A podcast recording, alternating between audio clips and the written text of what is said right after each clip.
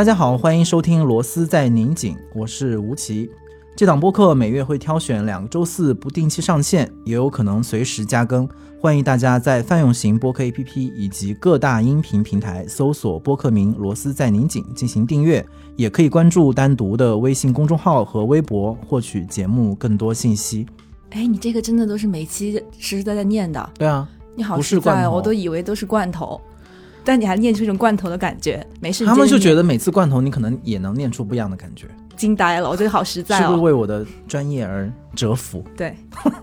对，今天是呃螺丝在拧紧的一个特别的栏目，就叫楼底下。这个其实一开始就是在我们选播客名字的时候，发现有很多我们自己其实私心特别喜欢，就特别想想保留。然后其中就是有楼底下这个名字。然后说一下这个名字的背景，我是湖南省娄底市冷水江市人。对，娄底是一个地级市，就娄底是没有木字旁的那个楼，然后底下是那个底，所以是一个谐音梗。其次是也希望找一种和自己个人层面上最亲密的朋友，去聊一些从个人把自我作为方法的一些话题吧。所以我们也是为了变一下 logo、变下颜色，然后所以就有了这么样一个子栏目，也是一个公然夹带私货的行为。今天请这位嘉宾来这个节目，我觉得可能就再合适不过了，因为首先他是我的老乡，半个老乡，对，可能那个四分之一个老乡也说不定，可能知道他的人也未必知道有这层关系。就他本来是四川省资阳市的市花，其实他妈妈的老家，妈妈的妈妈是湖南省娄底市人，所以非常机缘巧合，在我们认识很多年之后，才发现有这样的一层更奇妙的关系。所以三号他就让我们的友谊得到了进一步的巩固，我们友谊是靠这个巩固的吗？嗯，一部分吧。我以为是完全是靠我的人格魅力。那也是想多了。哎，其实他已经开始说话了，所以我们有请哦 Kiva。大家好，我叫 Kiva，我的中文名叫刘宽，叫我啥都行。你不要一上来就是小丑，我们还是先严肃一下啊。Kiva 的身份非常的多元，可能他自己最 enjoy 的一个身份，以前是单独的副主编，就那个是我们在一起最紧密工作的时期。但他现在主要是在负责，比如说十三游、十三幺很多的大型视频项目的内容导演。简单来说，就是给许志远打工。就现在他就没有在编辑部的日常的工作当中，他更多是自己在独立的负责一些视频的项目，然后也做他自己的创作。他的创作当然也很丰富了，他广泛的涉足纪录片、短视频、诗歌，然后随笔、采访、非虚构写作等等领域，偶尔活跃在当代艺术领域和电子音乐界。啊、Fashion，哦，还有时尚以及网红博主产业当中，在工作的层面和个人生活和一些爱好趣味层面，就是我们都有很多的交集，也许会让我们的聊天和讨论变得更加深入一点。然后今天也是第六届单向街书店文学奖的特别节目。为什么想到 Kiva 来？不仅仅是因为他是我的四分之一个老乡，也是因为他是我在单向街五年的同事，而且就这五年时间里面，我们一起做了很多事，其中就包括书店文学奖这件事。我还记得当时，其实我们只有三个人，还有巧，就蒋明清，对对我们三个一起就传出了第一届的文学奖。然后虽然当时很多我们的老板对其实对觉得第一届非常的简陋，像一个学生社团的活动，但是我觉得可能对我们个人来讲都是不可复制的一段记忆吧。后面也是没有想到，整个文学奖就到今天变得越来越大，似乎已经成为一个对书店来讲很成功的一个 IP。所以这个过程本身也蛮奇妙的，然后这过程也伴随着我们自己在书店，然后在整个文化业里面工作的状态嘛，所以可能也借这样的机会进行一些梳理，然后也是主要是请 Kiva 来打破一下螺丝在拧紧过于严肃的这个气氛。对我，你每次一说到，比如说，嗯，大家说到书店文学奖，我会想到第一届的时候，我们在那个书店的二楼，然后那个地板应该是木地板的，那个地板还是那种走路会很响的那种地板。那天来了很多人，所以那个地板的声音就特别大，我就在一直担心现场要录声音或者要什么，会不会影响收音。然后我现在想起来那个感觉，就是很多时候你处在一个可能有历史性意义的时刻，但是你其实处在其中的时候，你是不知道的。你可能就只是觉得那天只是我们的一个不得不完成的工作，一个三个人扛起来一个好像很大的事儿，只是比我们日常再多了一些人，然后多负责一些环节。但你不知道它就是一个那样的有历史性意义，所谓历史性意义的开始，我觉得很奇妙那感觉。说回忆的话，我不知道哎，当时应该是，嗯，徐老师就是许知远，他可能提到一个想法，就是我们可以做一个文学奖，但是怎么做，就用什么样的逻辑去组织，其实是我们自己琢磨出来的。我觉得可能我自己找到动力去做这个奖。是因为后来我们想到是用书店来为这个奖项冠名，就是说它不是属于某一个人或者某一个平台或者是某一个品牌，它是属于整个书店行业，就是它从书店这个行业去回看出版或者是写作思想界的变化和过去一年当中可能最值得被关注的声音或者是被忽略的，就是我觉得当时想到这一点的时候，我是找到了动力，不然的话，其实就像你说的，它其实就是一个。多出来的工作，就原本你的日常的编辑和出版过程当中没有这样一摊事儿，然后最后我们三个变得，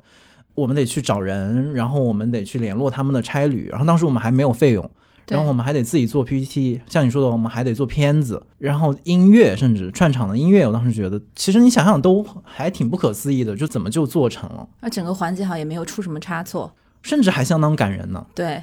我我都记得很深刻，因为那个时候。呃，张天浩老师，那个时候我们虽然也不不是很熟悉，这个奖也第一次办嘛，然后当时他就非常坚持，他就说其实他有别的事儿，但是他他愿意为了这个奖专门来一次北京，而且是在我们没有钱，就是请他来，他可能是得蹭一下其他的活动的一个一个差旅，然后来，他觉得好像这个奖变得很亲密。阿姨也是，我就记得当时，可能我在现场也说了很多话，但是那些话不是我。准备好要说的，他就是那些来的人，或者是没有来的人，他们通过视频讲到里面，就是特别感动的。而且那天，西川老师和北岛老师不也来了吗？就这么一个小小的奖，请到了这么两个大人物。对对对，所以就很奇妙。那个感觉可能在之后整个奖变得很大，然后很多人之后，可能反而那种感觉倒不一定一直保存着。我记得那个时候好像颁完奖，我会很主动的去想要跟他们聊天，然后。就有一种好像你们好不容易来了，然后我们要好好的招待你们一下，就跟你家里来个客人一样。然后与此同时，你又觉得这些都是你内心深处特别认可的人，你特别想跟他们有一个这样的交流。也不是像后来可能真的做大了之后，你那个时候去社交反倒很像就是觥筹交错，要要要怎么样？那个时候不是那个感觉。当然不能说做大就不好，还是很好，还是希望多觥筹交错一点。我最深刻的就是那个时候每一个人上场下场，我们准备的音乐。都是特别用心的，不知道你记不记得？就连就比如说，其实那个时候张定浩老师，我们并不是特别熟悉他，私人不认识，但就因为看了他的作品，他有会写到 Tom Waits 什么的，然后我们就挑的音乐就挑的他喜欢的音乐，所以他就会觉得在这种小的细节上，你们很在意我。包括那个时候好像放还放了什么，我记得就好多好多，每一个音乐都是有主题的，而且每段音乐都不一样，都不一样，每个人的都不一样。嗯嗯，我觉得这就是我们能做的一种。用心不是放任何罐头音乐在那儿，是跟这个人有关的音乐，可能我们自己也喜欢的东西。我觉得这个细节我记得很清楚。对，经你这么一说，我想起来了。然后，但是我刚才有一个和你不一样的的地方，就在于你说做完活动之后的那感觉，就是我记得当时做完，不只是作为当时第一届的文学奖，而是当时做完任何一个就是现场的活动，如果是我自己特别介意，或者是我自己特别投入的，就像我们刚才说音乐选择等等。我做完之后就会精疲力尽，我会觉得我已经所有的注意力和我所有的感情和我想说的话，都已经在我刚才的工作当中被耗尽了。所以我还记得第一次文学奖做完之后，其实我就特别的疲惫，就那种疲惫不是说你的工作量非常大，或者是说你的压力，或者是你的 KPI，而是你觉得你此前的一段时间积累起来的很多知识上的、情感上的准备，突然一下全部被用完了。哦，然后那种那种被抽空。甚至是有一点难过的，就是那种抽空，因为他也好像也是把你身上的某部分东西带走了，或者是说分享出去了，所以就会出现一个很大的一个空洞。所以我还记得那个时候做完之后，北岛老师他们好像说要，因为是下午做的，他们晚上想去看一个什么电影。哦，我记得。我也没去，反正你一般是会比我更 open 嘛，在这上可能你就会很愿意去。但当时我心里是很想去的，首先我也想看电影，其次我也没有跟北大老师一起看过电影。但是那个时候我的另外那边真的已经让我没有办法再继续的去去交谈或者去去陪他们做别的事情。但是反而是后面，就后面我就变成了一个可以比较自由的去 handle 这些在工作以外的社交。OK，这是我的工作当中特别理性的那一部分。就当我完成我，比如说在奖项这份工作之外，我可以迎来送往，我可以陪伴，或者是说陪大家聊聊天，可以变得更周到。但是你说之前的那种被掏空的感觉，好像也就没有那么强烈了。但我后来就是每一届之后做大了之后，每一届都感到被掏空。真的吗？你还记不记得，好像是第二届还是第三届，我们有我们两个累到躺在椅子上拍照的照片。嗯，我我可能就是因为很长一段时间，后面的两届我都要负责所有环节的视频，又有一个大的致敬的片子。做视频这个东西，它其实应该是 team work，但是我们团队的人又很很少。它有很多很多技术环节是要消耗你具体的时间的，所以我之前的每一次文学奖之前都有一种就是我真的话都说不出来的感觉，因为可能都改片子或者出片到最后一刻。想象起来，我觉得最让我放松的其实是第一届。嗯，不过我想补充一个细节，就是当时你还记不记得老许在敲定要做这个事情的时候的那个会议？我都记得当时在一个会上，他当时就是也是一拍大腿的感觉，就是说我们就要做这么一个奖，然后我们要，他又当然他也会对比某个某个杂志，比如说 Granta，他们也要做什么什么奖项。然后当时我还挺看不上的，就觉得谁会把我们颁个奖放在眼里啊？就是你就自娱自乐吧，那你自娱自乐，我们还得付出具体的工作。我当时还有那种非常不爽的感觉。你刚刚说起来的时候，我忽然想起来那个时刻。其实是很多时候，老许在工作里有一种像他那个书里写的那种不可解释的乐观，嗯，然后以及他其实也知道文化行业，比如相对商业世界，还有书店，相对很多很多更主流的文学机构，它其实是一个更弱势、更边缘的声音。但它即使处在这个边缘里的时候，它它依然会有一种。自己很主动，甚至把自己很当回事儿，把自己当成主流的那种心态。其实我我说它是一种乐观，然后这个乐观其实是会推动很多事情。我我就会后来会想起来，如果他没有那样的精神的话，这个事儿可能也做不成。但是我我是觉得，很多时候可能在这个行业，你明明知道大环境上你说的话或者你做的事儿就没什么人可能会很注意，你就是得相信他，你就得做，只有你能做。刚才是个人的回忆，就如果说我们站在一个。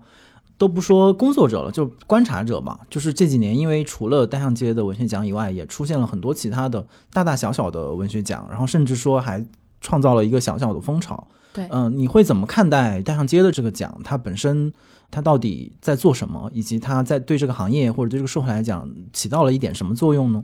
我首先觉得颁奖这件事儿，它的意义存在，它不应该是把人做一些区分，或者是把一些人和另外一些人区隔开。我觉得它更重要的是一种表达，甚至是老许老说的一种书写。就它其实本质上是一种讲故事的方式，在我看来，这才是有意义的。那你要讲什么样的故事，这很重要，因为跟你是谁有关系。那我们是书店，我们做的是书店讲述的故事，这背后有我们选出来的人，其实是一种表达。我觉得这是很重要的一件事情。所以我认为这个奖它很重要，因为它创造一种新的叙事。或者说，大家在一个时间段内去关注一些事情的机会，但是如果你有了这样的平台，或者有这样的叙述方式或作为工具的话，你更应该珍惜这样的表达机会，去提供一些可能过去没有的视角。我觉得这是很重要的，而不是只是附庸风雅或者谁谁都流行的，我们再去搬一搬。我觉得就可能意义没有那么大。刚才您这话说的好像许志远啊！天哪，这这话不行是吗？没有，我觉得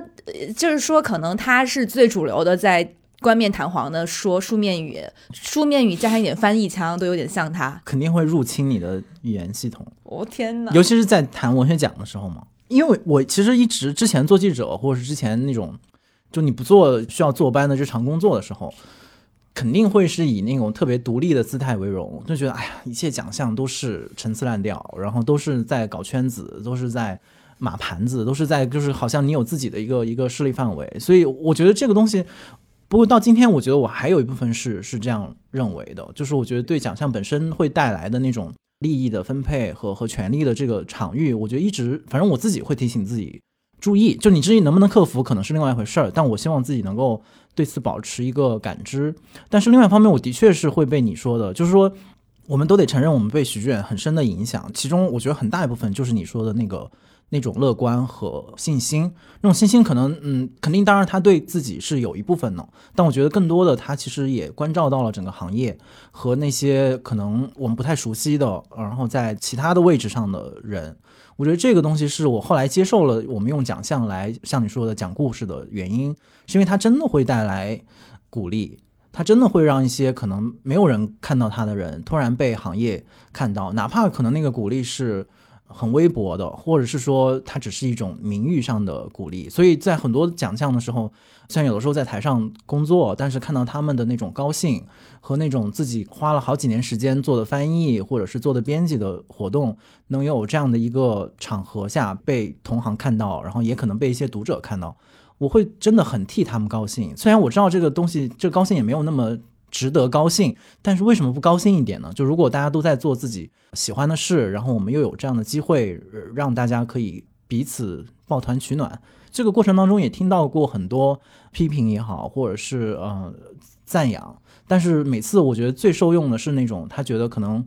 辛苦了一年，然后能够在这里见见朋友，然后聊聊天，然后也彼此庆贺吧。就是你过去一年当中工作，为你感到高兴什么的。我觉得那种东西是我后来觉得这个奖项我最为之感动和共鸣。我觉得他也应该努力保持这种精神吧。但我又会想，就如果说不是我们这样的人在做这个文学奖，我经常会想这个问题，也会想说，如果是换一个编辑做单独。它会是什么样子？它还会是这个样子吗？到今天我也没有解决，我不知道这个东西是我们和徐老师和其他的老师们和同事们一起互相影响呢，还是说，其实不管是谁在这个位置上放到大象街，他都会做很相似的一个轨迹？我不知道你有没有想过，就把你自己从这个脉络当中摘掉？我不知道哎，你问这个问题吓到我了。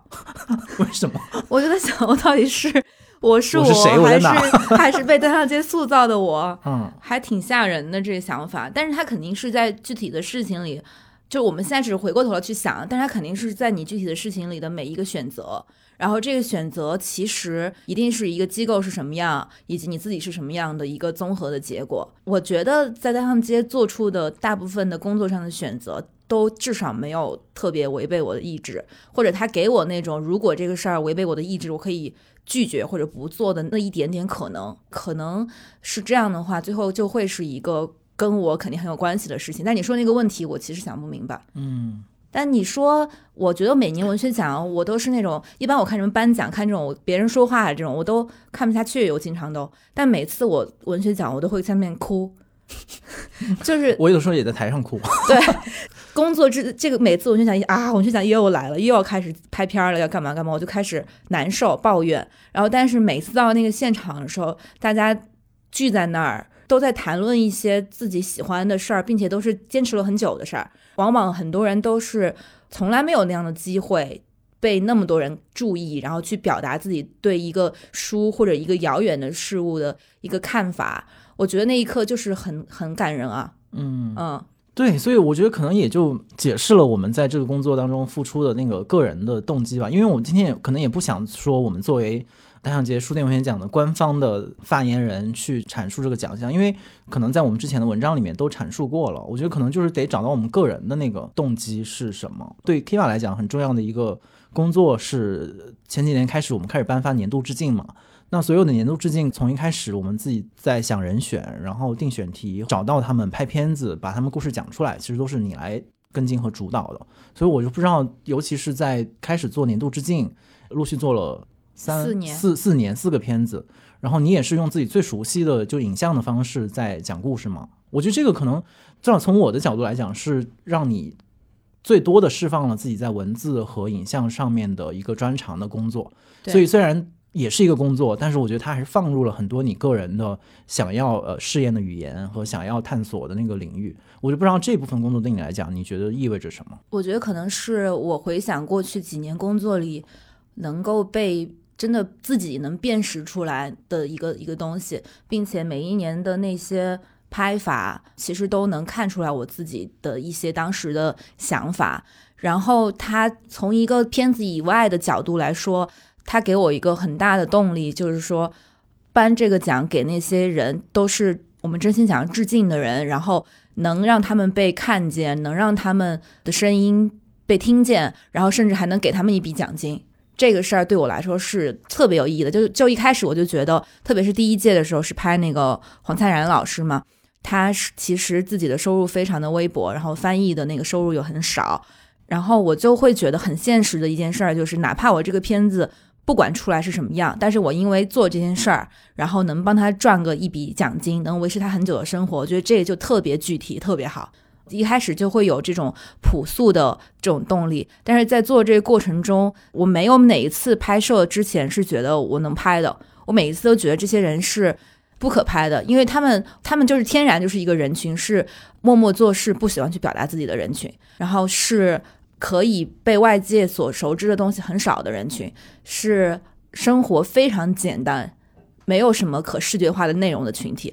所以它任何一个维度上其实都不符合一个影像的要求。但是我的工作在过去那几年，很多时候都是要面对那样的挑战。但比较好的就是说，它给我一定的时间，并且在时长上就没有那么严格的限制，不像以前做短视频两分钟、三分钟，给了我那样一个空间去展示他们这些人，我就会越来越觉得这件事情是。特别有意义的，而且就是让他们能对着镜头说话，哪怕就就只是拍他们说话，把它拍好，都是一件挺好的事情。嗯，稍微补充一点，就是我们在年度致敬第一年致敬的是诗人，然后也是翻译家黄灿然老师，然后第二年我们致敬的是三联的之前的总编辑，然后董秀玉老师是一个非常传奇的出版人。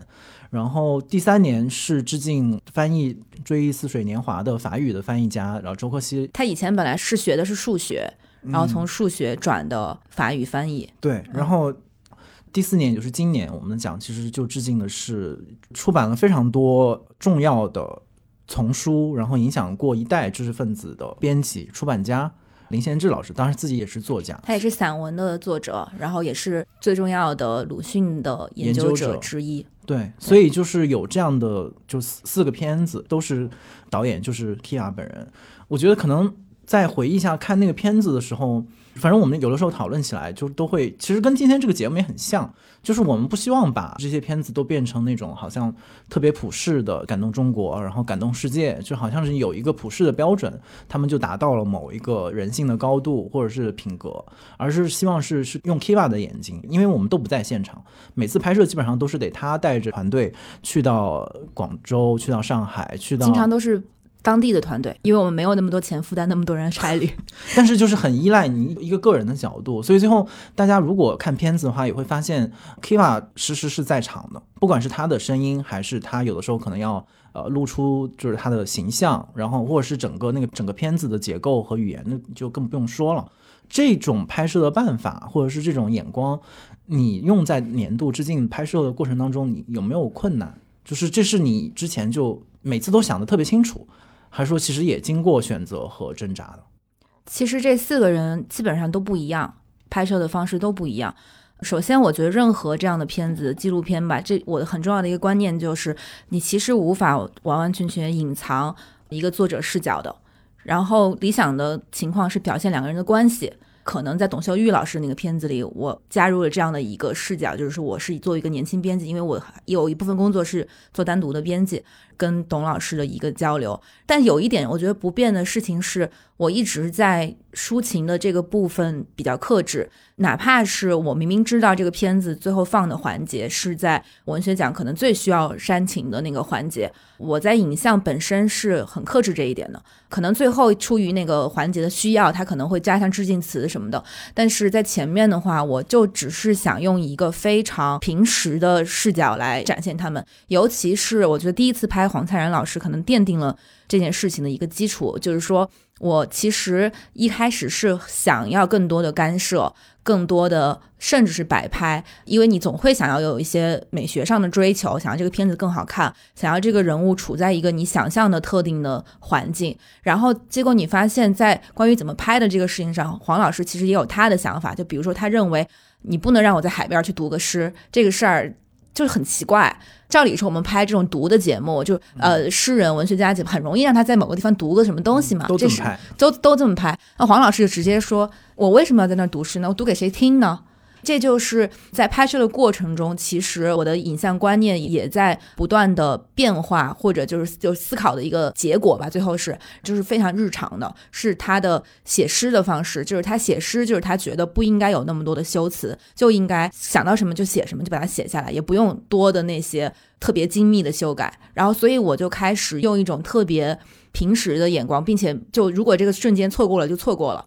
就是以前你拍纪录片会很怕错过那种决定，所谓决定性瞬间什么的。但你觉得错过了就错过了，那我就把我现在此刻能记住的东西记录下来，哪怕是镜头是晃动的，哪怕跟不上他走路，但最后这样的一个方式是适用于他身上的。董老师呢，是因为他他每天其实就是两点一线的工作，坐地铁，然后上班，然后回家，半夜工作这样子，然后他也。不愿意接受说拍他工作的状态。那黄老师其实我们拍了好几天，磨合到后面，他就可以在我在场的时候完全不顾及的工作，甚至睡着。但董老师是他其实会非常介意镜头的存在。我们在这个时候，我觉得很重要的就是介入一个我的眼光。我作为一个年轻的编辑，为什么我甚至不知道他？这到底是为什么？最后，我就这个片子特别简单的就保留了我们聊天的那一个过程，因为我认为那一场采访那个聊天本身是一个充满了他个人的魅力也好，或者能体现他的性格，以及非常非常坦诚的，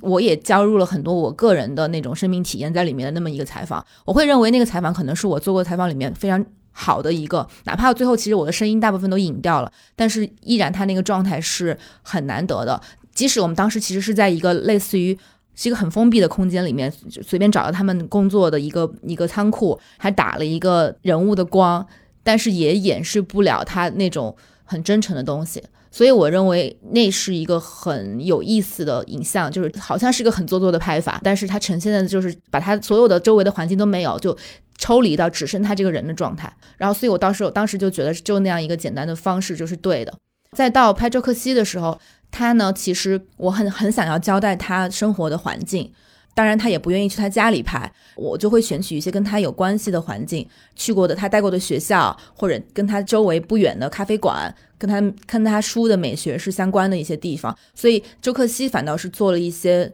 所谓的摆拍，或者所谓的一些美学上的介入，我们依然保留了很多即兴的部分。那他其实算是一个完成度比较高的。但是也许是太完成度太高的一个片子，我个人会去反省这些东西了。也就是说，这个片子其实是很严谨的。这颗戏这个片子，但这个严谨是符合他的风格的，因为他本来就是一个无比严谨，然后要所有的事情都很精确的那么一个人，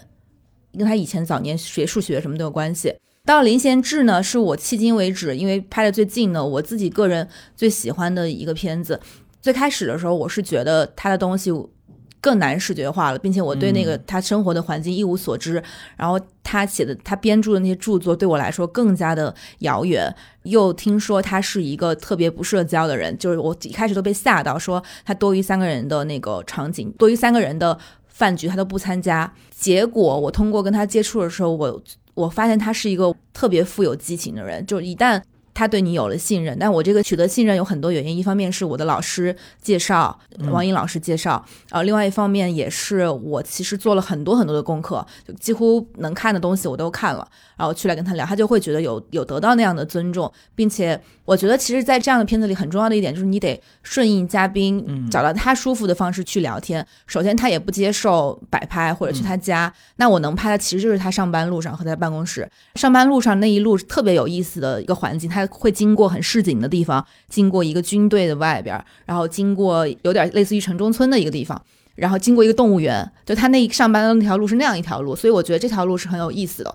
但是我又不可能让他对着摄影机去说这个事情对他来说是不正常的，所以就拍成了我们俩聊天儿，然后。最后我有一个选择，就是比如说我会把他在城市里的生活全部处理成黑白，然后在他很重要的关于农村生活那一部分，大部分都是照片的形式去呈现更色彩的一部分，因为我觉得那个是我想要突出的跟他有关系的影像。所以其实所有的小的地方，我刚刚都说的我已经说了很多了，但是其实还只是我所有考量的一个小的部分，就是其实每个人都需要最大程度的去了解他们，然后找到一个最适合他们的。影像，然后这部分工作对我来说是可能，你看我说起来都滔滔不绝，是我觉得最有意思的地方。对，所以我也是听你在讲，虽然我其实也知道，因为你的创作过程当中，我也有偶尔会介入其中一部分嘛，会讨论，所以大概会知道，就是这个背后是有原因的，就是说这个人。拍这个片子，他不是说一个行活，或者是不是当做一个一个甲方和乙方的关系，他其实还是带着一个作者的身份在创作。那作者身份其实就是某种意义上，可能是我们最想要靠近，或者是我们想要去使用的一个一个方法嘛。所以就是，其实刚听 Kiva 讲这个片子，一方面是可能接下来我们会力所能及的在呃线上或者线下组织一些放映，我是觉得可能。从我们的角度，就像 Kiva 刚才说的，我们有时候可能忽视了之前或者这五年在太阳街工作的很多的作品，就可能以为它只是说文学奖当中的一个环节，但其实它完全可以作为你自己在呃文学影像创作当中的一些很重要的节点，或者是说一个一个阶段嘛。然后看到这个过程当中，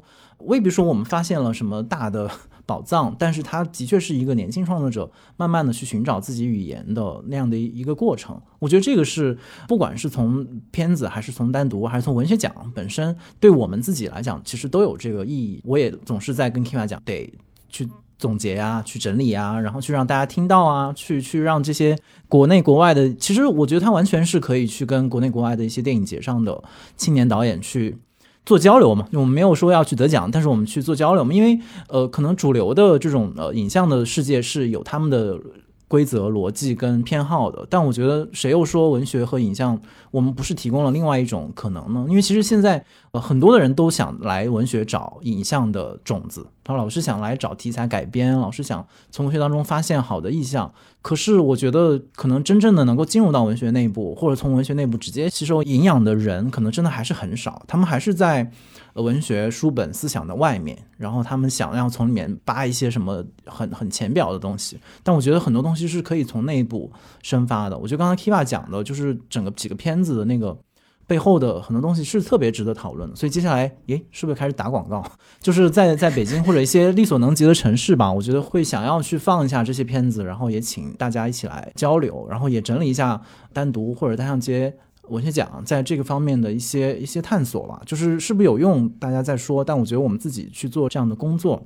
然后话题再拉回来。刚才说到了致敬这个奖，我觉得致敬这个奖可能某种意义上也是大家书店文学奖在后面几年最被大家所关注的一个点，因为从我记得从黄灿然老师开始，后来董老师，就像每一次当致敬出来的时候，现场还是说后面的。线上的很多的反应都会很惊讶，也很惊喜，就是原来还有这样的文化领域被忽视的人，而且他们居然有这么精彩的故事，所以得到了很多的关注吧。但其实除此之外，我们还设置了很多其他的奖项嘛。然后这些奖项当中有我们熟悉的翻译，然后旅行写作、编辑，然后现在又加了设计，然后还批评等等，这包括青年作者，然后有的也跟我们同代人嘛。就我不知道，在这些人，就是这个广大的群体吧，你对他们还有什么样的印象或者记忆吗？或者是这个当中哪个奖项或者哪个具体的人，你会觉得是过去的这六届文学奖当中，除了致敬以外，会给你带来最大触动的，或者是时时会想到的？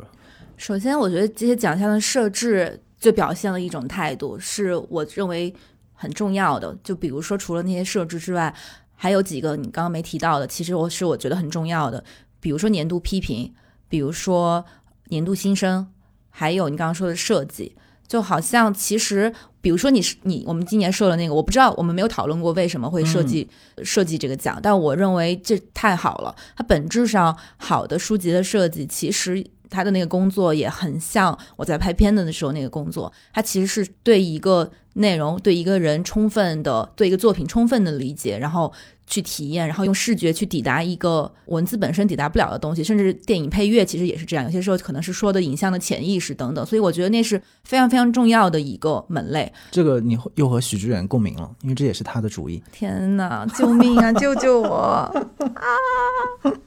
然后你问那个具体的一个人，我真的觉得好难想。但是，嗯，我记得就那一年年度新生的时候，颁给了皮村文学小组。当时有什么小海啊，什么有一些工人的诗人，他们上去发言，然后去说话。那一刻，我就是真的特别特别感动。那感动不是说是被煽情的那种，我会特别开心。他们站在那儿，那一刻应该也是他们人生中非常高光的时刻，然后在这一个好像并不属于他们的语境下，他们发出自己的声音，这件事情对我来说特别的感动。本来他们好像这些事情是没有机会的，我会觉得这件事情是我们做到很重要的一件事情，就是不要让文学啊，或者让这些事儿、思想啊，成为不停的在少部分人手中掌握的话语，然后它最后成为一个权利，这就很无聊了。你可以说他的文字可能还有些粗糙，或者他的情感是你听过的，但是他们在说那些话的时候，哪怕他所谓的是煽情，他那个情是真的，就像我们以前讨论过这个问题一样，就是你会觉得，嗯，跟他的生命体验什么都有关系。他站那儿那张脸就特别有力量。嗯，你有印象吗？当然，当然，对，其实那个也是最近单独做争夺记忆那一本，就是其实又居然，虽然那是我很爱的一本。但是很多人其实通过豆瓣或者其他的方式一直在批评，就是觉得似乎又带出一个特别精英的视角。虽然我们其实也做了一些努力，就是通过征文或者是通过一些在给非专业的写作者留出了一些空间，但好像那个努力还不足以去说服或者去表明这种态度。所以你说这一点。我会觉得，当然这是我们很要自觉去做的工作，但其实这个工作真的没有那么容易能够得到一个解脱。就是说，不是我们请到了皮村的的文学小组，好像这件事情就会得到解决，而是说这是一个特别纠缠的一个问题。就是甚至可能有的人会因为你请到了皮村或者怎么样去批评你，所以我觉得这个问题是一个挺复杂的问题。但是你刚刚说的新生这个奖，却的确是我之前也跟我的同事讲过，就是它是我最喜欢的一个奖项。我觉得我的原因是因为整个六年下来，其实得过单向街书对文奖的会很多，然后不同的奖项。但我觉得很重要的是，我们不只是给个人奖，我们一再说是一个行业嘛，一个行业它其实是有个人也有集体，然后有公司有出版社，然后由由这些团体构成的。然后我会觉得，今天以团体的方式去工作是一个非常呃难得，或者说它本身就是一种主张，就是我们依然可以三三两两或者三五成群，我们能够一起工作，然后我们能够呃彼此商量、彼此妥协，然后按照同一个目标去前进。我觉得这个东西始终对我有一种特别奇特的魅力，它比那种。突然的天才，或者是一个默默无闻的个人，巨大的隐忍和和忍耐，然后最后得到那个那个东西，当然也很感动我，也很鼓励我。可是我觉得我会特别觉得我们稀缺的就是那种，包括其实这个播客某种意义上也是想恢复这种和周围的互相支持、互相激励，然后也互相批评的这样的一种风气。所以我觉得年度新生里面，我们会关注到好多。呃，文学以外的声音，就是可能是建筑的，或者是实物的，或者是画画的，对艺术的。然后我觉得就是会发现很多这种有意思，而且他的那个人与人之间组织的方式，就会和和会颠覆你的的想象。我觉得那个里面释放出来那个想象力会更实用一些，他会告告诉我们，也许在今天这个社会当中，你还可以怎样去工作，还可以怎么样去合作。我觉得它会破解我们对于自我的那种。执着，所以一直以来我都觉得那个奖项是。用用你的话说，它是放在心尖儿上的那个奖，虽然可能可能那个奖本身在大的环境下并不是一个那么出挑的奖项，但是其实每年我我自己在我的比如说媒介使用啊，或者我去关注的时候，我真的会带着这样的一个眼光去去发现、去寻找那些会在这个意义上给我们带来灵感的那个东西。因为你说具体的书或者作家，他们常常也会做宣传、做推广、做营销，然后他会自己凑到你面前来，但是我觉得可能我们还是需要自己去。凑到他们面前去，把那些东西挖出来。因为本来让我们打动我们，也是他们之间的那个连接方式。对，是的。那背后的，然后没有一定的规则，不是说卖了多少书或者这个文字写的有多好，而是它有些时候非常非常的虚，但是又特别特别的重要。嗯，而且特别的稀缺吧，在今天这个社会环境里面。然后我觉得可能的确像你说的，这个很多奖项的设置也是，就是我们之前比如说第一年在评所谓的旅行文学，然后你发现没有几本旅行文学，然后后面开始评批评，你会发现没有几本批评。可是过了几年之后，你会发现情况真的会发生变化。像子超他出的这本关于中亚的书，我觉得他真的会带出一个关于旅行写作的一个小的讨论，然后可能很多的人年轻的创作者就会看到这个文体的潜在的可能。所以我觉得可能那种这个奖项，就像你说，它其实不是一个盖棺定论，它真的就是一个提示，哎，可以这样工作，还可以这样写，然后还有很多人在做这样那样的奇奇怪怪，然后不是很一致、不是整齐划一的东西，然后你可以去寻找是不是也有属于你的缝隙，然后属于你的那个角落。我觉得这个是你说，嗯，虽然听起来很官方啊，但我觉得个人意义上这个感动一直还在吧。如果你跟这个奖没有关系，你是个外人，然后你梦想有一天一定要拿一个其中的奖，你会想要拿哪个奖？这是一个好问题。你最想拿哪个奖？我每个奖都想拿。不，之前我们还不会开玩笑嘛？就是我们又说说起来是啊，年度编辑应该给丹尼，然后就年度译者应该给我，反正就是之前说过这些嘛。但如果要特别认真的回答，你最想拿哪个奖？嗯，那如果一定要说的话，我还会想，我最想拿年度新生。哦，那我们是一起吗？我们是一个团体，对不对？对啊。但那你的回答呢？我只知道我不想拿什么奖啊，不想拿年度致敬。那你我觉得我吃不了那个苦。五十年之后，说不定你苦已经吃下来了呢。也有可能吧。但年度书进肯定，嗯。但其他的奖项呢？嗯，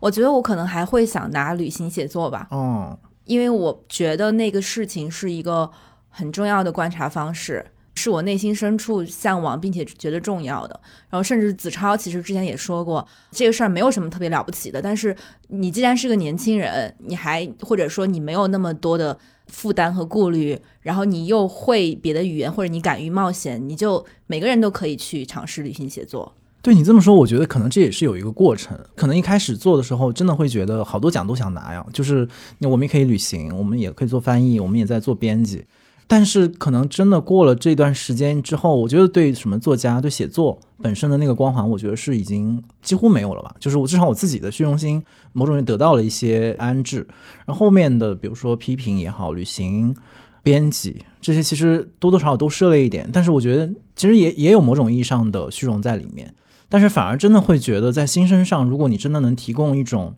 新的人与人之间互相工作的方式，或者一种新的社会关系，我觉得那个创造力和那个想象力是很了不起的。所以为什么就是二零二零年吧，花了一些时间去了解像类似像上元台这样的，包括福州那边很多年轻人重新就是形成组织，然后去挖掘家乡文化，就这个东西我就特别感兴趣。我觉得好像这是真的，我们这一代人还可以去创造的东西，就是可能你说在文学艺术上很多创造。前人真的已经做到一个极致了，我们可能只能是锦上添花。但我会觉得，为什么向老师，比如说他的附近的那个概念会特别火，那是因为这一代的那个情感的空缺和那种极大的空虚是最难解决的问题。那如果我们通能通过自己一点点实践，提供一点具体的方式。我觉得我们也在做，就是我们单独的工作方式也好，单向街的部分的企业文化，我会觉得也某种意义上在做这样的工作。但我觉得那就是你要说一定要用一个奖项或者某种肯定的话，我觉得特别希望这个东西能够得到肯定，而且能够被更多人知道。就是我们应该去提倡这种关系，就它不是关于个人和不是只是关于创造的，它是关于人与人之间、人与社会或者或者不同的机构之间的那种非常有弹性的那种关系。对，说到这个的话，我会想到我们的。比如说，我们作为一个团体，我们之前一直在单独一起或者单向接，你觉得这个团体的那种连接方式是你理想中的吗？因为对我来说，其实我不用再单独坐班，就我只是做片子。然后之前我们是在单独编辑部日常的工作，作为一个团体，但那段生活对我来说是不满的。嗯，他作为一个团体给我的东西，我是常常都在失望。嗯，我期待的是一种更开放的。更弹性的，大家更向外走的那样的一个关系，可能我跟你之间，我们两个有一些互相的刺激，但是周围的人常常别的可能工作方式啊什么的不一样，就给我的感觉是还是不够。我会觉得，因为也许我们在找一个方式没有找到，它又有点像个创意小组，又有点像一个传统编辑部，又有点像个创业公司，又有点像个广告公司，就可能大家都找不到那个方向。对，所以我刚刚说我最想得这个奖，那也是因为。可能你很难得到这个奖，就是因为你真的要想，就是说，呃，单独编辑部的工作方式能够多么的有创造性，然后它真的提供了一种很新的模式，我觉得肯定没有。但是我会觉得，我还是希望它不要违背我们内心当中的一些很基本的准则。就是说，当我们所谓的有一点创作基因的人，肯定经常会说到我们的观念、我们的价值、我们的立场。可是，当我们回到实践的时候，就这些东西常常会变得非常脆弱和不稳定。嗯，可能一下一个事儿，或者是一下一笔钱，它就会让这个东西破灭掉。但我自己觉得，单独我我想再单独实现的，或者说某种意义上，我觉得单独也可能一直没有破灭的原因，是因为我觉得这个东西还是似乎有可能，就它肯定没有到你说的那种让大家都特别的舒服、特别的舒展，但我也觉得它没有给我一个特别否定的答案，它没有否定的告诉我说。你醒醒，在现实的世界当中，没有办法用一个特别理想的原则来构建一个团队。但是你说我们取得了多么了不起的成绩，然后完成了多么大的 KPI，可能也没有。但是毕竟你想单独保持稳定的出版，然后文学奖接着做了六年，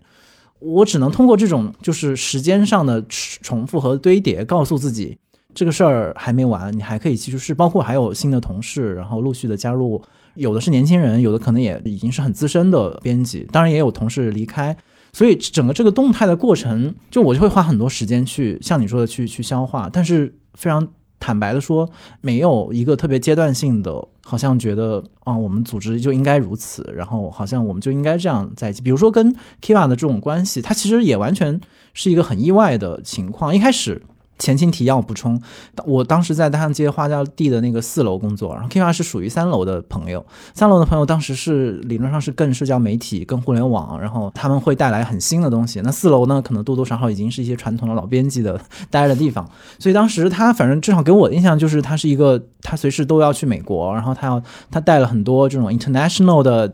对的这样的愿景，他要他要去完成这些非常新的任务。所以那个时候我们工作其实没有交集，就是打个照面，然后开个玩笑那样。但后面它就变成了单独编辑部当中的一个部分嘛。那我们就开始用一个特别工作和日常的角度去在一起工作，然后有有摩擦，然后也也一起做成了一些。有摩擦吗？没有吧？还是有一些的吧。就是我跟你摩擦，你从来不跟我摩擦。啊，对对，我回避这一点。对，所以那个工作可能我们对那个回忆也会会不一样，但我觉得那也是我们相处的一种。方式之一，然后现在呢，就变成了他是更多的只负责其中的一些影像项目的，你说项目经理、一个制片人或者一个导演去带那些项目，但日常的工作就就不参与。那你说整个这样的一个变化是不是也挺有意思的呢？一个公司或者一个机构，它允许就是人与人之间出现不同的工作的组合。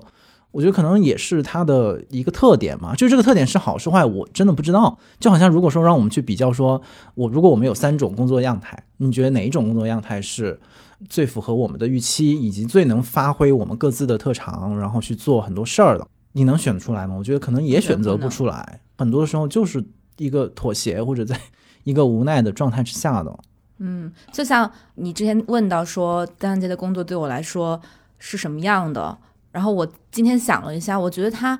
一直是我对他充满了不满，就像我们任何人对任何工作不满一样。但有一点就是说，我不确定他有没有让我距离我想做的事情更近，但是他一定没有把我推得更远。我我你怎么这么会讲话吗？你 这这像许志远吗？这个还好，这个这个有点像诗人 Kiva。哦，谢谢谢谢。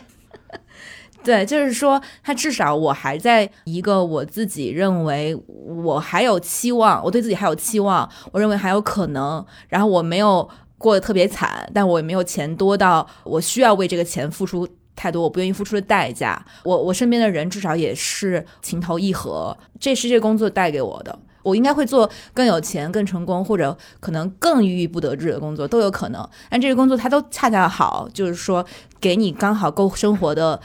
体面的工资，还算体面的工资，然后一群真的让你会付出感情的同事，然后以及总是能让你还觉得有一点点可能，我觉得这就很难了，已经。嗯嗯，天哪，许志远听到这段一定会非常欣慰。也不涨工资。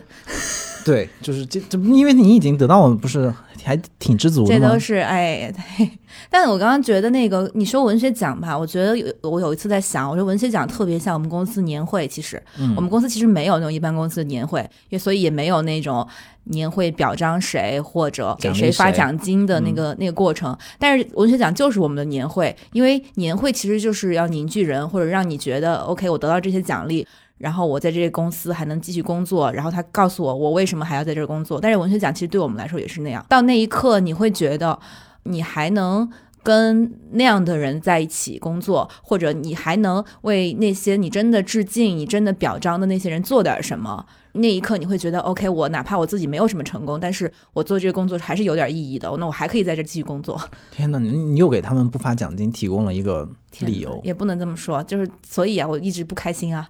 能不能让我开心一点？那这段剪掉吧。对，我觉得后面那个真的可以剪掉，剪不然他们真的会特别得意的。我我觉得反正就是这些问题上，我们俩虽然可能最后的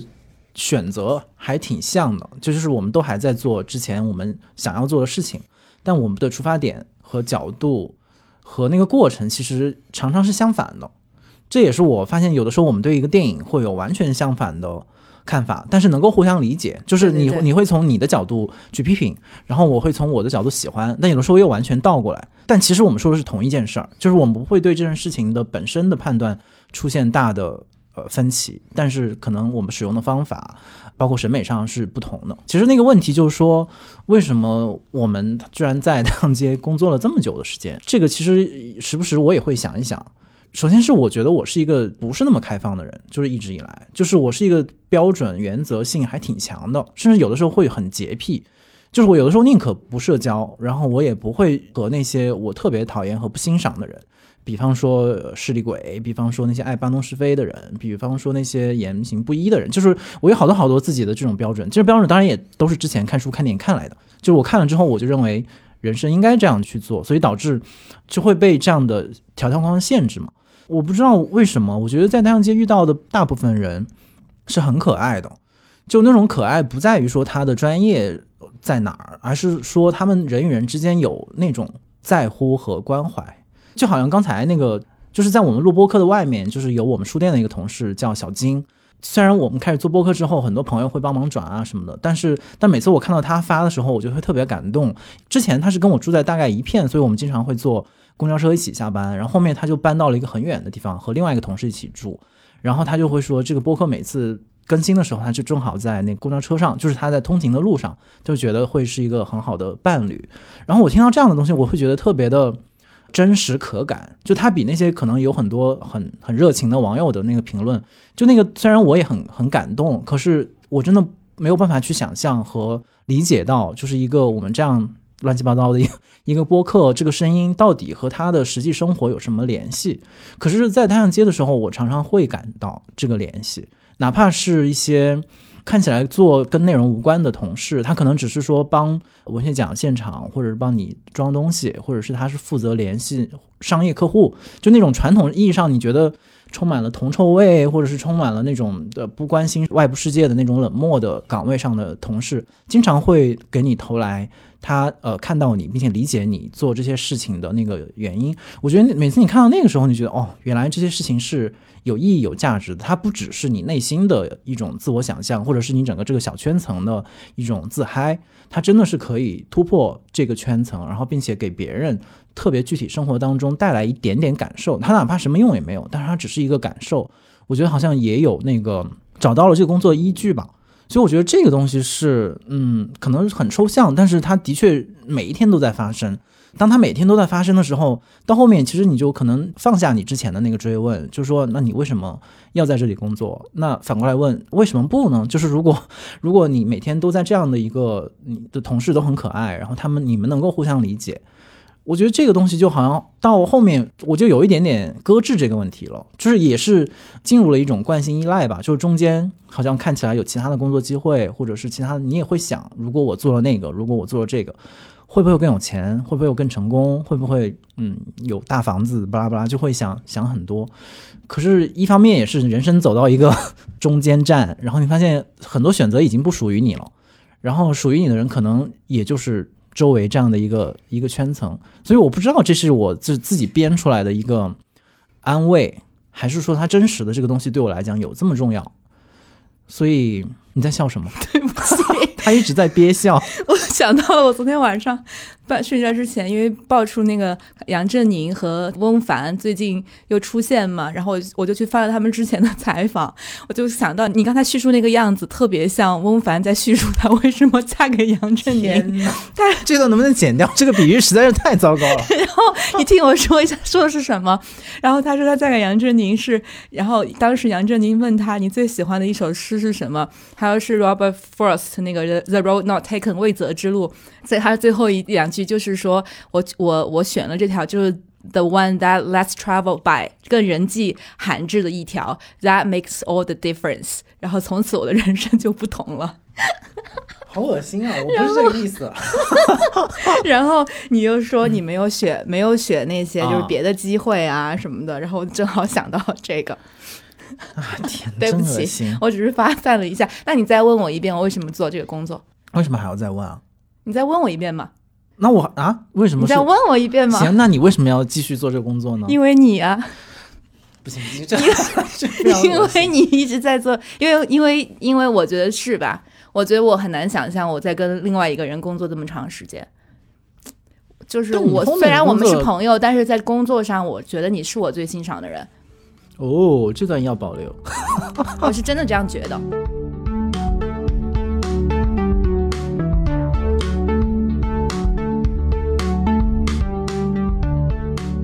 你刚刚说的那些让我觉得，其实有一个大的背景，就是我们俩本质上在做的事儿都是某种意义上用一个蛮俗的说法，就是媒体人的转型，就是或者是说我们真的就是受的是新闻的训练，然后这个训练在媒体环境是今天的情况下，我们怎么让它为自己所用？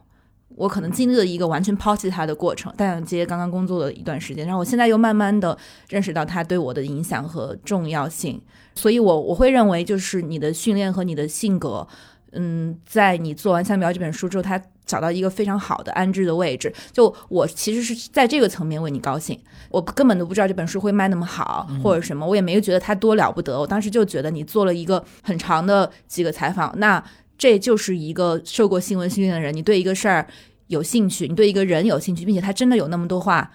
想说，那你就会做这样的一件事儿，就是你其实没有想那么多，但是他最后有了一个这么好的呈现，而这个呈现跟编辑、跟设计、跟大象街这个平台当然有很多的关系。然后，但是我会觉得你作为一个媒体人，然后做了这么一件事儿，就挺好的，我就为你高兴，就是其实是为做媒体的人高兴的感觉。天哪，那你这个点其实也是我最近工作里面会想到这个，就是因为中间有一段时间我们因为在单独工作，其实也经常会用一些其他的行业来看待自己，比如说好像是一个从一个对我来讲是从一个所谓的传统媒体到一个新媒体，然后到一个后来有一些文学属性，然后到一些有出版属性，并且也很以这种所谓的职业的迁徙和变化而感到骄傲。就是你看，我还有机会去做一点新媒体的事，我还有机会可以做主持人，好像每一次这种都是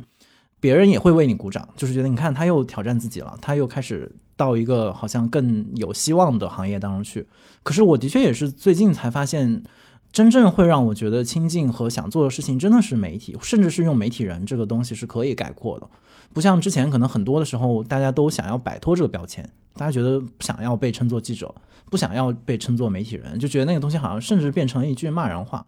可是，包括做这个播客，我都是希望觉得，那媒体很多的本事和专业还没有用完呢，甚至我们还没有很好的展开，所以还是得接受，就是我们自己的这种媒体训练，以及单独大象街文学奖它所具备的这种媒介或者中介的性质。看清这一点之后，倒是也是蛮释然的。但是对你来讲，也有这样的一个过程吗？因为你是几乎一样的新闻训练嘛，但你你你有影像这样的一个创作，那么影像它又牵扯到。跟艺术，然后当代艺术、摄影，然后电影这些的连接，那你是怎么看待所谓的媒体人这个身份在你的工作当中的位置呢？我觉得一开始我其实是出于我不知道想干什么的时候选择了这个行业，后来不知不觉发现它其实适合我性格的那些对新鲜感的迷恋啊，或者是对跟人的碰撞的那种渴望啊什么的。但当我完成了我的新闻训练，发现就是市面上没有特别合适我的工作的时候，我其实经过了一个很漫长的失落的时期，因为我当时其实最想做的就是做调查记者。我觉得那个事情让我特别的兴奋，并且有成就感，并且我觉得它是充满了意义的。我所有的性格里的冒险性或者随机应变的本事，还有那些扎实的训练都能都能用上。但其实那个事儿又是一个特种工作，其实它那个平台不存在的时候，你这个这些东西都不存在了。所以我很长的时间就会厌恶自己，因为新闻训练带来的对新鲜的渴望，嗯它最后背后可能是思想的浅薄，或者对热度的那些追逐。然后我会觉得这些东西没有意义，再再加上在太阳街这么一个环境，书店的环境，有一段时间就会觉得文学是不得了的事情，你就觉得好像我在太阳街重新再再进入一个更，也许你内心更喜欢的文学的诗歌的那样的一个探索。然后我很长时间甚至完全去厌恶和抛弃了自己就是新闻这部分的那种训练，然后逐渐我现在就会觉得这个部分其实它有很多在你身上的烙印，这个烙印就是。为什么我会那样去提问，或者为什么我会用那样的方式去跟别人交流？最近也开始想这些问题。我甚至觉得，也许我在大象街这几年的工作，它甚至如果你完全可以用一个媒体人的角度去看它，就是我其实充分的观察了一个机构，充分的尝试了说跟别人共同组织一个事情，甚至有开拓性的事情，比如说文学奖，我用了一个非常哪怕痛苦的方式去观察了一个人，那就是许知远。我我觉得这这个部分就是，当我用媒体人的眼光来看待我自己的经历的时候，其实他就能解释很多事儿。呃，当然这现在也许是我在自圆其说啊，但是我现在就到了一个我认为我不应该回避我这个训练。然后我在做影像的时候，其实还是就喜欢那些有很多真实感的，或者就是所谓非虚构的东西。那与此同时，我又特别拥抱一些完全形式的。但我觉得它是很有意思，能够给你感官造成刺激的东西。那我不应该追求一种更更抽象的东西，就完全丢掉我那些具体的方法，就具体的操作一些事儿的方法。对，我觉得可能这个也是是同一个过程，就是对我们来讲，是重新把那个媒体的那个工具捡起来。嗯，但我觉得你做的更好，所以我你做这个播客的时候，我也有点嫉妒。我就觉得哇，这这不就是其实是好好做采访这个事儿，其实是。真的有魅力的，其实，嗯嗯，但其实也很慢嘛。就想说之前那个状态是还沉浸在别的事情里面，你就会觉得这是媒体的是新鲜事，它不是一个文学杂志，或者也不是一个书店能够就自顾不暇嘛？你觉得做不了。可是后面你慢慢认清自己的专业的来源，而且尤其是看到这个专业在今天这个环境当中其实是是有效果的。可能夏老师那个书带给我的最大的那个刺激，就是你会发现，只是说提出问题，然后把对方的回答好好记录下来，这这件事情本身依然有有价值。无非就是你要选择你向谁提问，你提出什么样的问题，以及你怎么呈现它。然后你会想到，哦，那这样的元素可以用在其他的场景当中，比如说播客或者是写作当中。我觉得那个好像又重新找到了一种表达的方式，就是回到自己的老本行。我觉得这个也是。一种和解，就之前好像中间好像也经历了一个，就是认知不是很清晰，然后老觉得啊，那我是不是半只脚已经踏在了文学的世界里面？然后现在这些迷思好像也慢慢的清楚了，真正自己能掌控的，其实还是只有那么一小圈的技能。嗯，你这么说，我总结了一下。其实你也会说，我应该是一个作者性的人格，我自己不太确定。但是我想到，我真的在创作的时候，就有创作的欲望的时候，其实都是我有一种无可宣泄的表达的欲望。可能真的就是，比如说像青春期的时候很痛苦，那你就开始一直写日记，一直写，就是是那种感受。但那种感受不是总是有的，并且你不能依赖它。那除此之外的时间，我觉得我应该非常的。承认或者接受这一点，就是我其实就除此之外的时间就应该是一个很好的媒体人，因为我并不是说我对他人有像你那样的好奇心和困惑，我觉得没有。但是我认为每次我打开自己去跟别人聊天或者采访的时候，我都能达到一种真的真正的理解。我突然想到，之前我不是拍西川那个片子，他说到就是说，他有一个诗人朋友叫洛伊河，他写过一句话，就是叫说。嗯，生命是一个大于我的存在。我觉得就是其实还是需要去找找寻这个东西，所以你始终还是想要成为一个媒体人，因为不会一直是沉溺在你自己的那个世界里。对，我觉得这一方面是所谓的整个媒体行业的一个变迁，就是说那样的传统的媒体的机构平台。工作方式，甚至是社会关系、生产力关系都不再存在的时候，受过这样训练的人，他们何去何从？他们在什么样的位置上重新开始？就可能我们的工作一部分在回答这个问题，还有一部分是，其实你刚才也说到了。我觉得现在我为什么觉得媒体人的这种眼光和方法很重要？新冠疫情以来，就是我们应该意识到了一个很重要的教训，就是他人和世界对一个人的生存是多么的必要。所以我觉得回到这个原点，就是找到了一个所谓的本体论的安全，就会你意识到所谓的媒体人不只是说媒体环境要好还是要坏，而是不管你在什么样的媒体环境和生存环境当中，人需要他人，需要世界，就是就是那种需要。是我可能我过去一年最大的一个感受，然后你会发现媒体的工作它真的能够提供，也许不是全部啊，当然也也也很值得批判，但是它提供了一部分，然后那个部分在今天你你会发现也很难被替代。其实虽然有很多的选择这那的，所以这是反正我过去一年很大的一个感受。所以新的媒体人的定义应该是什么？关心他人的人就是媒体人，用一个媒介去。抵达他人的人就是媒体人。那这么说，其实每一个，比如说微博的用户，都是一个媒体人，对吧？我觉得可以用这个角度来看，但是常常很多微博用户，当然他眼中其实还是只关注自己嘛。我会觉得，就是真正的这种对媒介的使用，还是要真正的关心他人，而不是说只是利用关心他人而实现对自我的一种再关注，或者是对自我的某种增值。我觉得这个其实也是今天很多人对社交媒体有批判的。原因，但我觉得这种批判不应该掩藏那种真的在这种媒介使用当中发现了真实的社会议题，发现了真实的他人的情感，并且很愿意把自己投入进去做一点工作。我觉得这个通路虽然，嗯，你说是不是很多人在做，也许不一定，但它存在，我觉得那它存在就很重要。这是媒体人和博主的区别。对，我觉得是啊，就是因为媒体人可能很多人也不觉得是个好词嘛，就是只是说我们理想当中的就媒体行业能够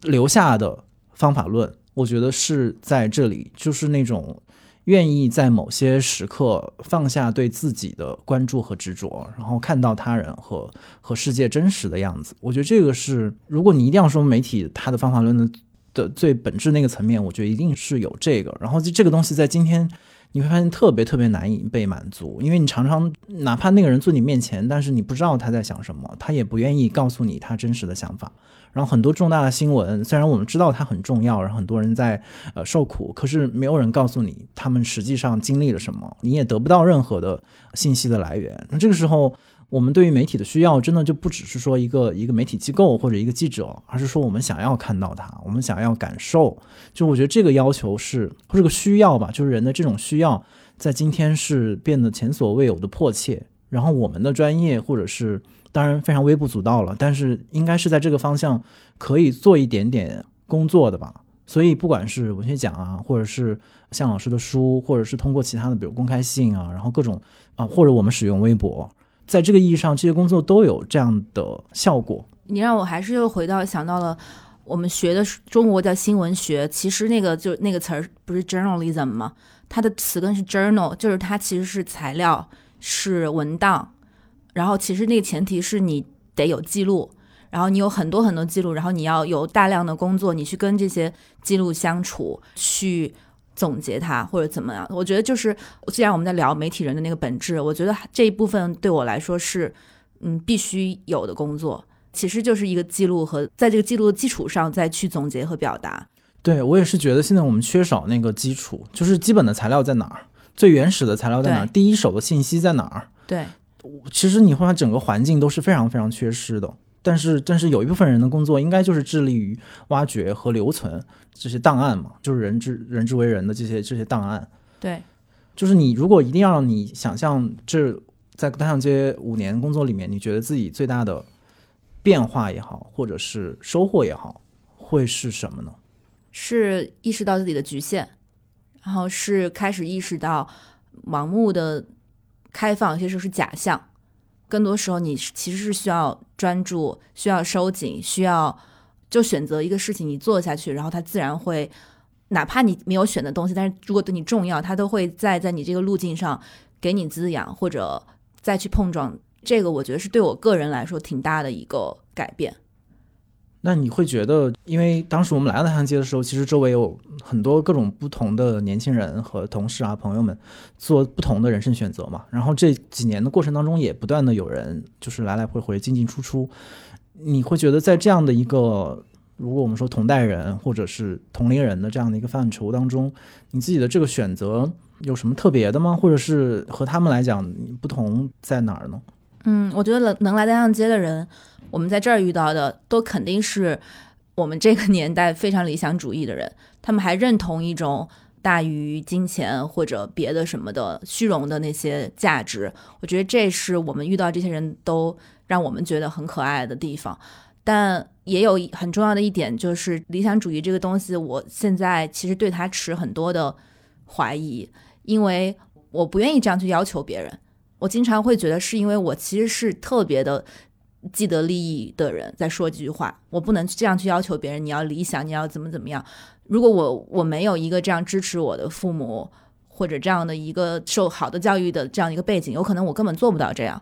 所以我开始变得对大家的选择都有理解。然后我是觉得，我们同代人其实都真的比我们上一代人或者上上一代人要辛苦。你的流动性变得很小，你在做同样的事情，我可能比较过其他年代的人，你得到的那个报酬也不够多。所以我也会这么珍惜现在还在不顾利益的做一些事情的人吧。以前我会对那种比如说去选择了一个特别赚钱的工作的朋友，我会觉得啊，那你就变了，或者你跟我价值观不一样了。但我现在不会这样觉得，我觉得每个人都可以应该有这样的选择。但是就我个人而言，我会觉得还要能坚持一下，还是要坚持一下。还有就是我会经常对我同代人其实挺失望的，因为我觉得他们没意思。特别的空虚，然后冷漠，但我现在越来越能理解这些东西了。好，对你的问题啊，对，我要问的都特别 personal。买房吗？不是，我想问你的，我看我能。我问你的问题就是，你看你，我刚刚也夸你，那么多人都夸你，你真的会不会夜深人静的时候捂着被子哭啊？我真的好奇这一点。这肯定不是一个经常发生的事情，但你说没有发生过也是不可能。但这两个事情没有逻辑关系。想问你的就是，因为我们都这么熟了，但是我其实没有看你这个人完全崩塌过。但我经常崩塌，你知道吗？所以我就特想知道你崩塌是什么样。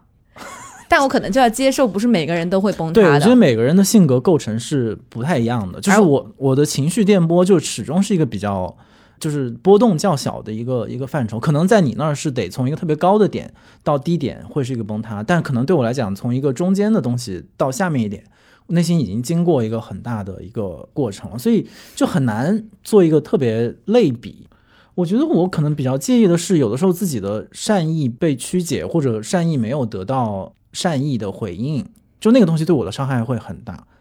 就是因为我一直觉得应该是人应该是善良的，就是不管任何意义上，生活上、工作上，我觉得这个东西是不是用知识或者别的来衡量的一个标准？我觉得对人的那种那种感受应该是有的。但是有的时候，当我意识到这个东西真的不是所有人都会具备，而且它会被因为一些很具体的环境被被歪曲或者被利用，那个东西对我的伤害会比你想象的大。这么说吧，就是有的时候，就是可能你觉得自己在牺牲或者用自己的时间来帮助其他人解决问题，但你发现其他其他人并没有那么需要你来解决这个事儿，就是你其实你是一个还挺多余的来掺和的，就那种场合我就会特别受伤。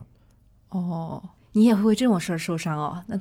good to know 啊，你不知道吗？这种当然是很受伤的呀，因为在这个上又你说的前情是有有逻辑关系的，就是那种别人的夸奖。就是我觉得别人夸奖在我这儿都被消化成一种需要，那我意识到自己的生存是建立在别人对你需要基础之上，并且我也认可这个基础。就是我认为，就是人与人之间应该有这样的就是互相的支持的能量。然后当你意识到哦，原来我可以的时候，你就会认定这是你自己的一个生存方式之一。在有一些瞬间或者在有些场合上，你会发现其实你。因为各种各样的原因吧，有有的人可能因为是势力，有的人可能是真的忽视了你的感受，觉得其实你可有可无嘛，就是不要在这里自我感动，没有那么重要，或者你对这个事情来说无足轻重。比如说许志远今天说，他觉得其实这五年没有你单独 is fine。我觉得那样那样我可能会很受伤。这种受伤不是来自于说我的工作或者我的专业没有得到认可，而是说我没有被这个工作所需要。你明白我意思吗？嗯，就是那个是可能是很基础的一个。那你可别把我对你的赞美跟这个等同起来，我觉得也没有这个东西。我不是一个说日常就在在等同的，但是它在有的档口会刺痛你一下。对，就其实我觉得本质上会是这个东西。嗯，对，我觉得需要这个东西是一个我还挺强的驱动力，就是不管是比如说亲情关系啊，还是同事关系，或者是朋友关系当中，这个东西是好像我的一个主要的框架。我我乍一听会觉得显得很悲观，就是说和人的建立就是还是其实是因为需要，就感觉听上去很像一个彻头彻尾的悲观主义者说的话。我觉得是挺悲观的吧，就是如果一定要和许知远的本质的区别，我是觉得我是非常非常悲观的，在很多事情上，很少有人像他那么乐观，真的。对，我想就是接着你刚才说的那个，就是变化，其实也就和我刚才说的那个很像，就是就是如果说。单向街的工作里面，我的变化的话，其实这个变化也未必是，可能有很多好的变化，就是可能可以做更多事啊，然后不断的试验新的东西。但有一个东西我一直解决不了的问题是，我自己对人生和那个价值的感受，常常是比较像你说的悲观也好，或者我是从一个很弱的角度来看的。就比如说，我觉得善良、道德。它其实是一个很软性的东西，它不是一个社会一个很强很刚，然后非常不可替代，然后你争我夺一个东西。因为我我本质上我害怕那个东西，就是我我讨厌大家要争抢、要争吵，然后要撕扯，就我讨厌那个状态。可是我发现，随着你自己的工作的持续的进行，就你不可能逃避这个状态，就是你也必须得强大。但在一个人成长和强大的过程当中。这种坚硬的不通人情冲突，然后你要占有，你要呃拥有资源、拥有权利、拥有本事，就这种东西是必须你必须得有的，就要不然你随着你的工作就没有办法推进。就比如说，如果你之前是一个人工作，后来你变成两个人、三个人、四个人、五个人，那总有一个人要承担起这部分可能看起来很丑陋、肮脏和坚硬的东西，就是那个东西是。就我发现，人的社会的规律就是存在这个东西。它一方面会让你觉得，哦，你之前对人的那种想象是不是太纯净了？就是好像大家都是一个弱弱的小动物，然后每天都在卖卖卖萌为生就可以维持。但人类社会不是这样的，它是一个呃优胜劣汰、物竞天择、适者生存的状态。然后这个时候，你不可避免的要面对那些事情。然后这个东西会让我有点沮丧。其实你一开始对世界的想象就错了，然而你依然还得去。沿着这样的逻辑去所谓的自我成长，所谓的去做更多事情，但其实你刚才有一个论点是说，好像我们依然还在做自己喜欢的事，但是从这个角度来讲，我不觉得我还在做我喜欢的事，我会觉得他已经背离了，离远离了我自己最喜欢、最欣赏，然后最享受的那些人与人之间很柔软的那个东西。我觉得这个矛盾是是挺无解的，因为你必须得让这件事成立之后，你才能去散播那些价值。但问题是，当你它成立的时候，你已经背离了其中的一些原则了。这完全就是就跟我老在想，经常我觉得我就应该好好的多花点时间，还有那么多书没看，说白了，还有那么多事儿没学，然后你应该更专注的去做这些事儿。然后你你做的片子，人家看不看那这个事儿你管不了。但是你真的好像就得，其实就是一个你在做你的事儿，你最喜欢那个部分，还是你要不要努力去被别人看见？然后你要去让别人看见，其实它就里面有一个非常世俗的过程，对，那个过程，功利的一个过程。嗯，其实这点我目前都还没有克服，但我知道好像是必须要做的一件事儿。所以我最近也是觉得同代的观察或者什么样，包括我最近跟那个李驼老师在通信，就是他好像很想了解我们这一代的想法啊等等的，我就在仔细的琢磨。至少我自己，我会觉得我还是最希望永远处在一个学生的角度，就是我特别迷恋或者说需要那个那个角度，是在于我永远在聆听人类伟大的文明史上的所有的那些东西，我可以无穷无尽的去学那些东西，还没有轮到我们去开创什么。可是社会进程不是这样的，社会进程是每一代人都必须得去开创自己力所能及能开创的事情。我经常会觉得是被赶鸭子上架嘛，就是其实你觉得自己什么都没准备好，因为你太知道自己缺什么，你太知道好东西在哪儿。但但与此同时，你的年龄，然后整个社会的发展的进度已经到了，你必须得赶紧上场了，就你别化妆了。说的太对了。你说到很多，比如说很多人空虚，然后或者是无力，或者是就是好像找不到那个发力的方向。我觉得是来自于这个东西，就是因为我们这一代面对的那个信息也好，就是文化艺术的那个繁荣，会告诉我们好东西是什么。然后与此同时，你自己要去创造的时候，就中间是那个落差，的，是对啊，是断层的，而且你需要用自己的本事，需要时间，需要你的勇气去克服它。然后那个东西是很困难的。然后真正有的人克服了，但是他是通过捷径，通过运作，通过自我催眠，然后或者是表演，他们去占领那个东西。你又觉得，哦，我我们能知道你在表演，Come on，就不要来这一套了。但这个时候你到底自己怎么行动呢？这个时候其实是一个很大的。文明的陷阱，就是看上去你可能也是某种意义上一个关于互联网的隐喻吧。看上去你无所不能，可是当你开始真正动手的时候，你发现自己力所能及的非常的有限。这个张力怎么去平衡？然后你越觉得有限，你越要你的声音大一点，你越要说的非常的有说服力，这样才能你也把自己欺骗了，才能度过这种心理上的落差。对，就你就努力的尖叫嘛，努力的表演，说看我看我，但其实没有什么新鲜的。我觉得这个是可能跳出我自己，或者是我们这一个小圈子。其实我觉得整体上这一代人都得去面对这样的一个 gap。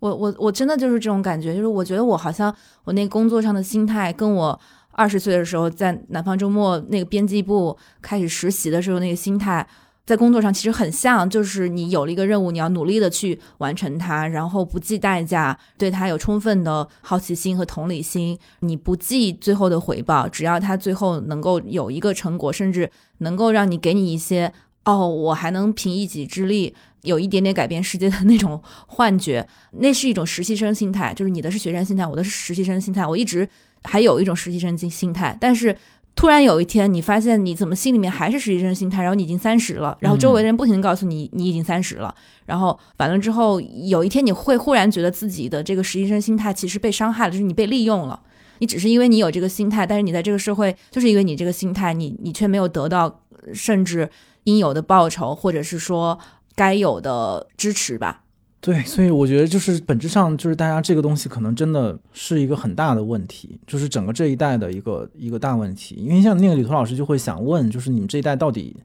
遇到了什么问题？就是有什么了不起？当然之前有很多老师都都解释过嘛，就是什么悬浮啊这些。我觉得可能还是得看这一代人内心的那个结构，就是他们情感上的那个缺口到底是在哪。反正我自己是很强烈的这种感觉，就是一直在被推着，然后你好像。你的那种不情愿，不是因为你懒惰，或者是是不不全是吧？不全是因为你懒惰，或者你心气太高。他真的是有的时候你会觉得能力不够，你会觉得时间太短，你会觉得我们还没有做好准备，还没有做好准备，而且整个社会突然给你给予你的期待和看上去的机会之间的那个巨大的落差，是你真的很难做一个特别好的平衡。所以，反正我自己现在是觉得，好像很多社会的那种标准只能是不考虑。就是之前，其实你还受这个不平衡的折磨，大家都好像都事业有成的时候，为什么你看起来没有什么成绩？大家都在做其他选择的时候，为什么你没有做出这样类似的选择？我现在的一个解决办法就是，我觉得这个题目对我们这代人都是新的。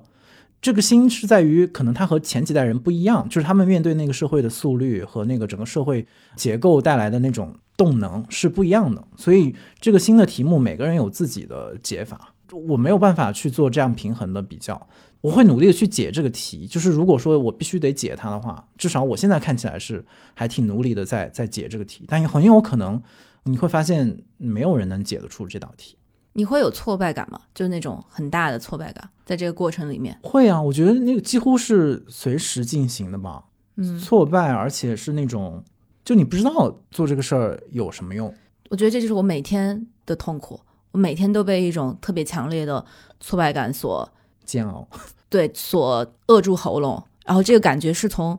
毕业之后就有的，到现在都没有解除过，就是一种非常深重的挫败感。可能就是你说的这个这个这个原因。我是能够理解的，就是因为刚才我们其实也提到了好多，就是我们对于过去的那种叙事嘛，不管是知识分子的叙事还是媒体人的叙事，我们当然是能够感受到它的那种不全面，或者说它的漏洞。或者他的欺骗性，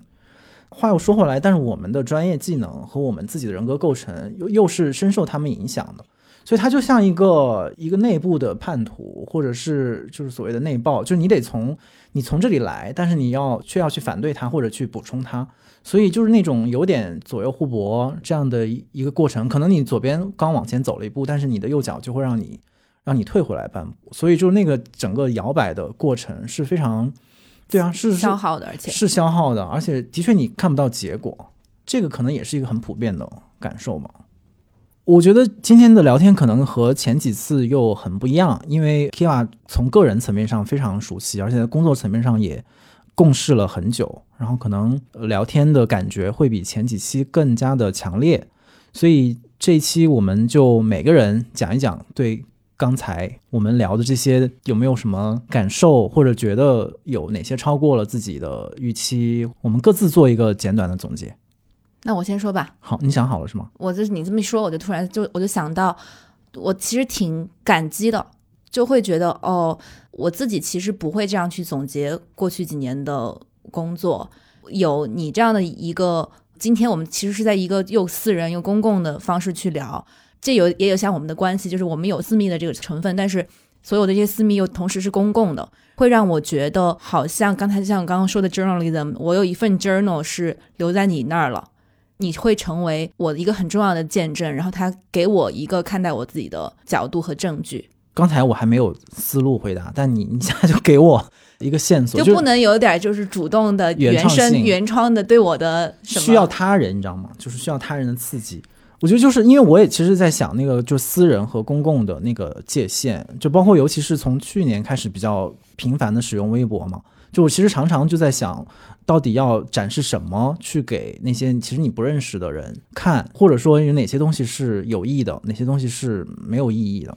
所以我会觉得没有答案，但是我觉得私人和公共这些概念可能在今天需要重新的去去审视。如果说 Kira 是我个人的朋友，那为什么我个人的朋友不能出现在我自己的播客里面？或者说，也许我和我朋友聊出来的更多话题，它本身具有更大的公共性。它相比起我去访问一个著名的学者、一个艺术家，它也许能带出更多的关于一代人社会经验的一些真实的材料。所以我觉得，可能如果一定要总结的话，可能我们今天是不断的在提供材料吧，就是提供材料让大家去认识 Kiva，然后认识我，认识单独的工作，认识单向街，认识单向街书店文学奖。更重要的是，我们去再找更多的材料，就是通过这个播客也好，或者我们接下来的工作，大家也去找自己的材料。然后有一天，我们可以把让这些材料本身形成一个有机的网络，或者去做更多的碰撞。我觉得那个时候我们再去聊接下来的工作，我觉得可能今天社会好像是崭新的，但是我们得做一些特别陈旧的工作，就是把那些第一手的现场的材料重新挖掘出来。那我补充的是，你说要重新定义公共和私密、崭新和陈旧，我觉得我们今天聊天也某种意义上定义了采访和受访。我有一种很强烈的我跟你在互相采访的感觉。我没有觉得我在参加一个播客，只是作为一个被动的嘉宾。我有一种很强烈的在跟你互相激发对的感觉，好像我们每一个回答都是下一个问题。哎呦，这个，但其实这个感觉是，其实是也是我跟向老师做访谈的时候我的感觉的一部分嘛。当然，那种互相激发就不像我们今天这样的直接，那显然是他占据更多的在知识上的优势。但是哪怕我在听或者我在记。就那个过程是一个非常高速的你自己思维运转的过程，然后你会在这个当中去找你能理解到的线索，以及去寻找下一个问题。所以虽然看起来表面上不像我们今天这样的一个有来有往，然后不断延伸和就是互相刺激的过程，但其实在我自己大脑当中，它也经过了一个类似的经验嘛。嗯，但我自己一直觉得我定义的好的采访，试图总结它的时候，我就觉得。它一定是交付了你一部分个人的生命体验和困惑思考，但就我会把它总结为生命体验，然后对方的回答其实能够反过来刺激你对于你这个生命体验的既有的认识。嗯，我觉得这才是比较好的访问。嗯，所以在最好的意义上，我们今天也给就是广大的新闻学子提供了一场新媒体语境下的采访课。你真是真不要脸，比我还不要脸。那就这样吧，就这样吧，拜拜。好的。按照惯例，我们今天继续来回答在上一期播客的留言区很多的朋友的问题。有一个朋友叫做梅菜，他问很好奇每期嘉宾的选择，从编辑到导演是否是一种媒介的转移，是自然的还是刻意的？我觉得可能刚才通过跟 Kia 的聊天，有一部分已经回答了这个问题。从内容的选择上，其实更多是自然的，就是说周围的能够想到的人，然后想到的作品，然后或或者感到好奇的题目，我们就去去聊。但是我觉得又和我自己的那个思考的那个路径其实又是共鸣的，就是我现在真的很好奇不同的工种或者不同的媒介形态，它可能带来什么共同的在方法论上的一些启发，因为我们面对的环境可能很相似，然后尤其是同代人，我们的心理结构。我们情感上的起伏，其实应该有很多的共鸣。就我就相信，今天一个图书的编辑和一个纪录片导演和一个故事片的导演，他们之间的共鸣一定比分歧多。但是其实我们的社会环境和行业环境不提供让他们更多的互相交流，他们其实更多的是困在各自的那个专业领域里面，然后去去摸爬滚打，去去摄取他们的资源。但其实如果打通一个横向的脉络，我觉得可能会有一些互相支撑的那个力量会出现。的确，我觉得媒介本身，或是怎么使用媒介，这个是螺丝在拧紧，因为螺丝本身就是工具嘛，所以是我自己想要探索的那个方向。就比如说，其实我们每天都在聊天，但是我们其实没有这样聊过天。对啊，这就是媒介啊。是啊，是啊，就是其实聊天也就是一种介质嘛，就是你的日常的绘画。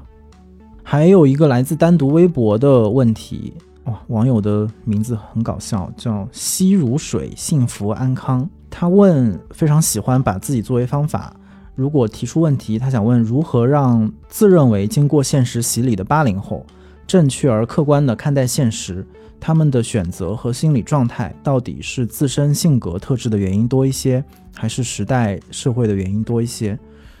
嗯，这个问题可能没有办法直接的回答，但我觉得刚才的聊天当中其实也部分的回答了吧。他可能就是自我社会的一个综合的环境，然后这一代人的确面对的是一个不同的世界，然后在这个世界当中，可能每个人都要寻找一个自己独特的方式。